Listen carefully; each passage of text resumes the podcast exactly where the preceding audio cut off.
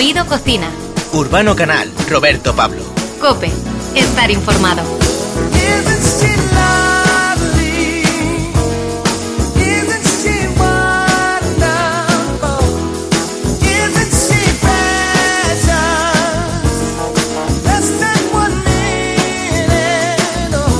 Bueno, desde hace un tiempo hay una tendencia hacia los productos healthy que cada vez están calando más en la población.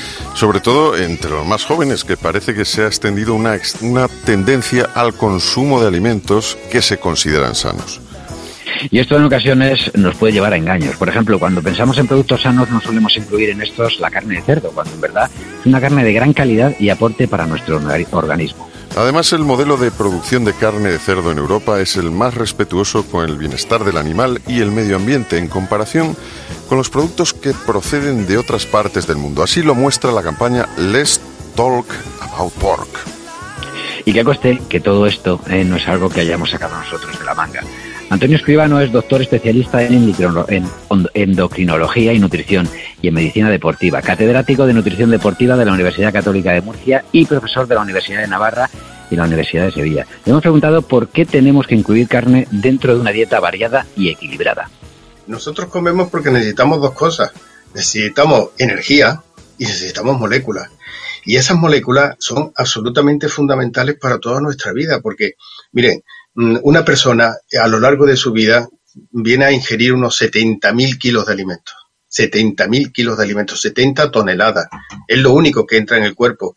El, resto, mm, agua entra y sale todos los días. Mm, le quitamos a la atmósfera unos cuantos electrones del oxígeno, pero luego de alguna manera se los devolvemos. Pero de cómo nosotros elijamos los 70.000 kilos, depende de nuestra vida nuestra salud, nuestra longevidad, nuestro estado de ánimo, nuestras defensas. Es decir, depende absolutamente todo. ¿Cómo es posible que todo eso se cuestione a estos niveles? En una persona pasan en un segundo seis cuatrillones de cosas, de las cuales muchas necesitan energía. Y esa energía proviene de la alimentación. Y la proteína animal, que procede de la, de la carne, de los huevos, del pescado, de la leche, pues es fundamental. Un 15-20% de nuestra alimentación tiene que ser así. Tiene que estar en ese componente. Y no tiene sentido cuestionar esto. Y dentro de, estos tipos de carne, ¿por qué debemos incluir carne de cerdo de capa blanca en nuestra alimentación? Nosotros necesitamos tres cosas para vivir. Combustible, oxígeno y agua. El oxígeno y el agua están afortunadamente fáciles y los alimentos ha sido algo complicado en nuestra historia de la humanidad poderlos eh, obtener. Bueno, afortunadamente vivimos en una parte del planeta eh, donde están ahí.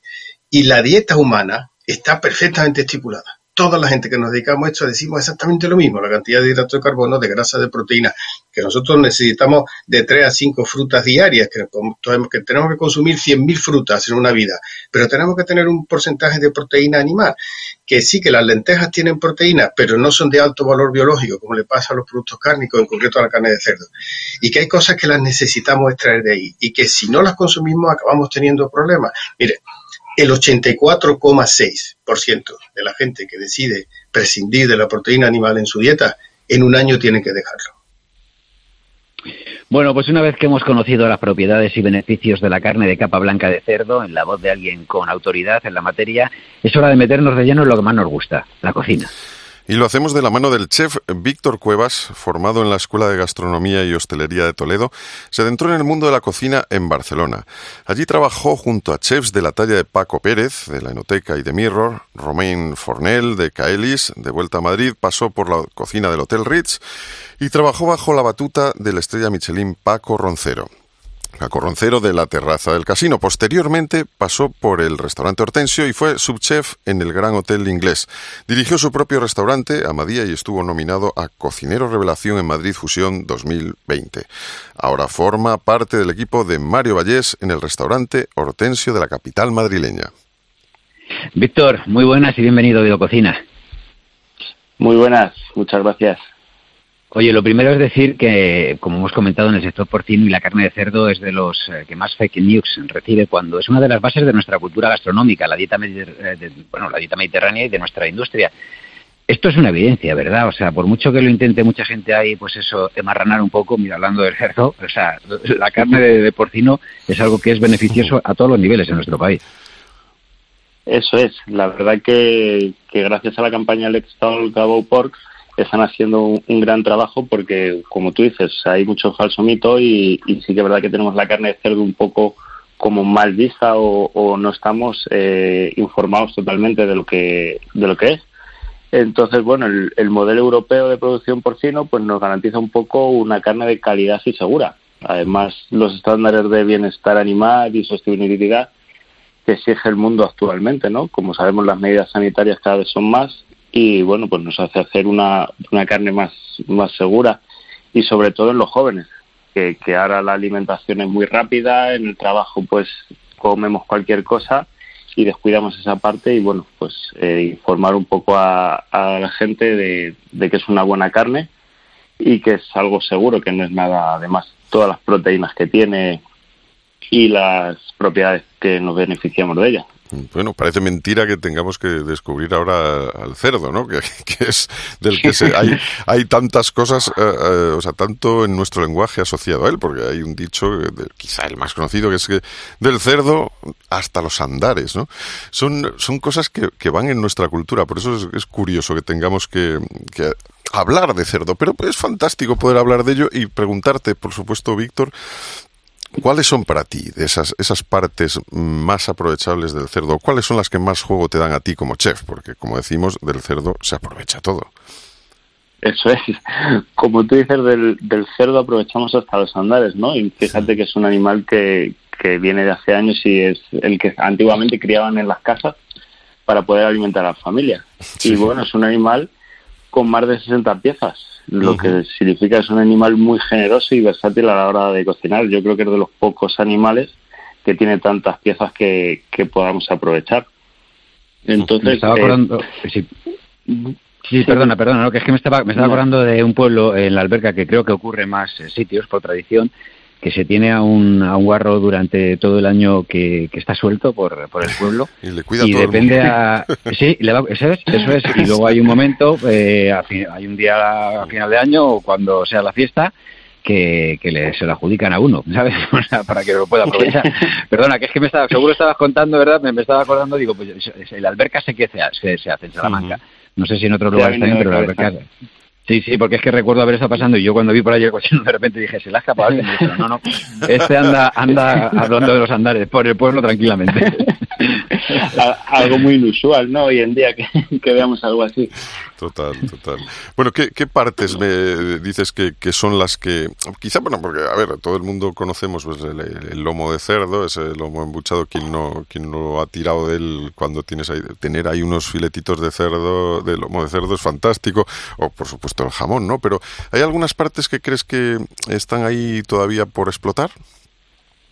Pues mira, hay, hay una gran variedad que, que en casas no se suelen consumir porque estamos acostumbrados, como dices, al, lomo de cerdo, a la costilla, a la chuleta, que suelen ser pues, productos que, digamos, cunden más, ¿no? Pero sí que hay una tendencia últimamente a descubrir esos productos, sobre todo nuestra inquietud como cocineros, a descubrir eh, cosas, partes de animales que no se comen nunca. Y bueno, pues hay partes que están muy bien, como son el solomillo, el secreto, lo que es el lagarto, que últimamente se está cogiendo mucha mucha tendencia. ¿El lagarto de dónde sale, por ejemplo? ¿De qué, ¿De qué parte del cerdo? Pues el lagarto viene de la zona, digamos, un poco un poquito más arriba de la ingle, entre lo que es el lomo y la pierna y demás, hay una parte ahí muy pequeñita que él viene de, esa parte. Pero hemos venido a hablar de cerdo, no de lagarto, ¿eh? Oye, que el lagarto también está muy rico, ¿eh? Está muy bien, vamos, vamos a ir, vamos a ir con, por ejemplo, una receta. Imagínate que yo quiero hacer un guiso, un guiso de qué pediría, qué parte del cerdo pediría, y dinos una receta con un guiso de carne de cerdo. Pues mira, yo creo que una parte muy buena, que es muy magra, que tiene muy, muy buen sabor y, es fácil de elaborar, sería el solomillo. El solomillo creo que es una, una parte muy similar entre el lomo de cerdo, la, la costilla, y es una parte que está muy, muy bien. Entonces podemos hacer, con, con él podemos hacer una recetita con solomillo de cerdo, con salsa de porto orejones, y ahora que hay todavía setas, estamos aprovechando un poco la temporada, pues podemos hacerla con, con unas setas. Pues oye, muy bien. Pero indícanos, danos a ver cómo lo haríamos. sí, pues mira, el, cogemos el solomillo, suelen ser piezas de 700, 800 gramos, las limpiamos un poco la, la parte grasa excedente para que no tengamos mucha grasa y preparamos por otro lado un puré de orejones, unos 200 gramos de orejones más o menos, 200 mililitros de vino blanco eh, y una vaina de vainilla. Cocemos en, en agua y vino blanco los orejones con esa vaina de vainilla. Si no tenemos vainilla podemos ponerle canela, da igual una cosa que otra. Y lo cocemos durante media hora, 40 minutos hasta que el orejón ya esté muy blandito. Escurrimos el agua y la, la reservamos, no la tiramos y con un robot de cocina o con un turmix trituramos todo bien y si nos queda muy denso añadimos un poquito de ese agua de la cocción para darle una textura un poco más, más ligera. Luego, por otro lado, hacemos la salsa con, con nata de cocinar y con oporto. Ponemos el, el oporto a reducir para que se vaya el alcohol. Una vez que ha reducido, le ponemos la nata, mezclamos bien y una vez fuera del fuego le metemos como 3-4 cubitos de, de mantequilla para ligar y que nos quede cremosa la, salsa.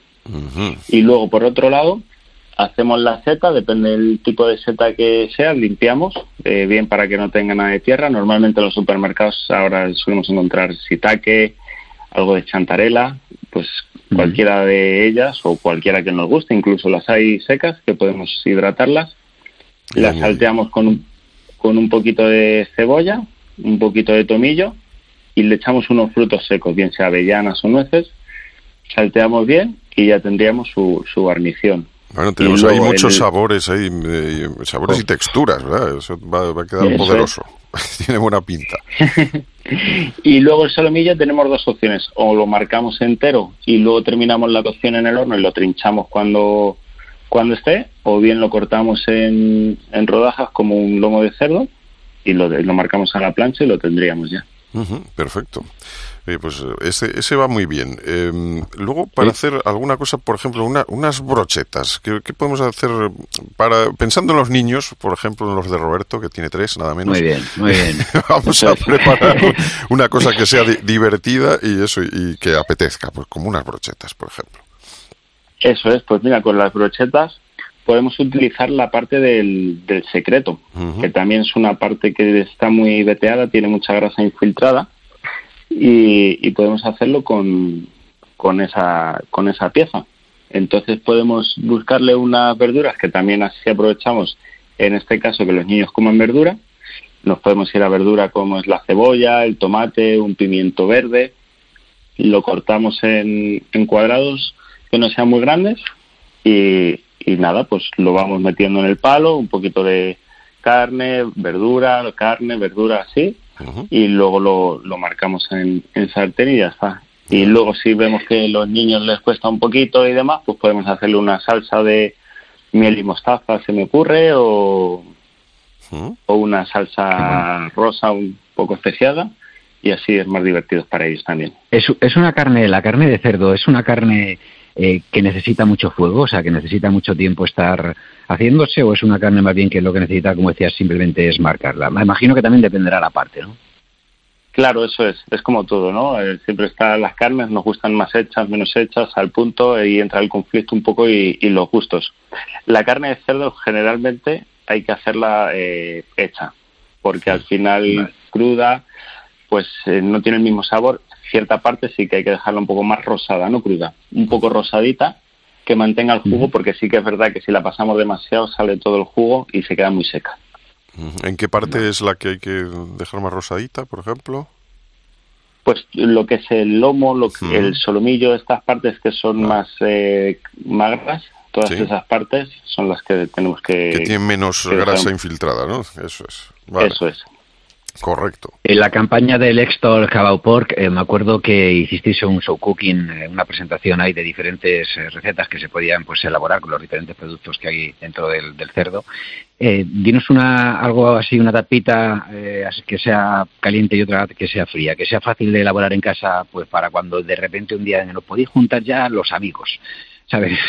No los convivientes, sino los amigos, los familiares, y cojas tú y digas, pues mira, tengo allá a Jacinto, que es el, cerdo, vamos a, darle buen beber. Y, alguno ha llegado, si, si cabe.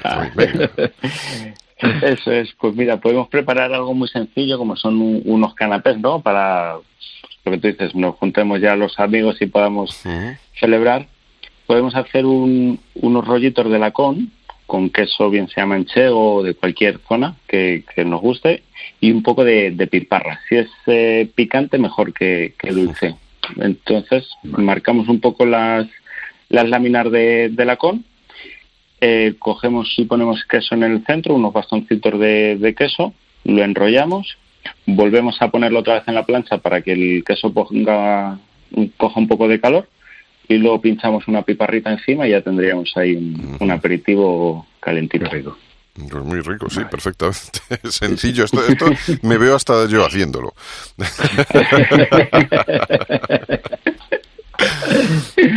¿Y otra fría entonces? Y luego, bueno, pues podemos hacer el producto estrella, no vamos a dejar el, jamón de lado, vamos a aprovechar y vamos a hacer algo con jamón, ¿no? Entonces, bueno, podemos hacer una con, con jamón, tomate, mozzarella y albahaca. Vale. Cogemos una rebanadita de pan, la tostamos, encima le ponemos unas lonchitas de jamón, le ponemos por encima mozzarella, bien sea en bolitas o sea una bola grande, la cortamos unas hojitas de albahaca y unos tomatitos cherries pequeñitos para que no sean muy grandes. Lo ponemos encima como más nos guste y ya tendríamos el otro pincho.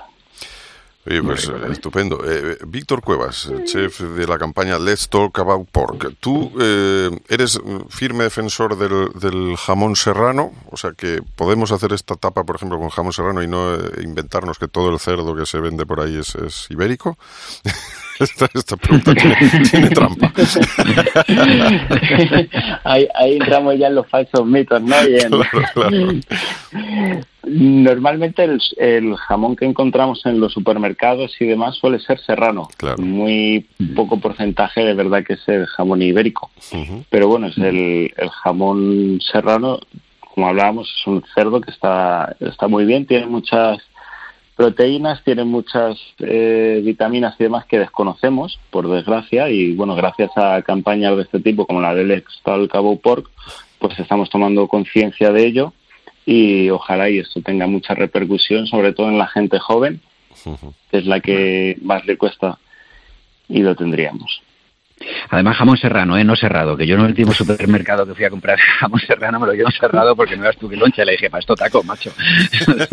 no tienes Víctor Cuevas, que muchísimas gracias por habernos acompañado. ¿eh? Yo al cerdo. A, vosotros. Eso, hasta los andares. Muchas gracias, Víctor. Un abrazo. Muchas gracias. Un abrazo.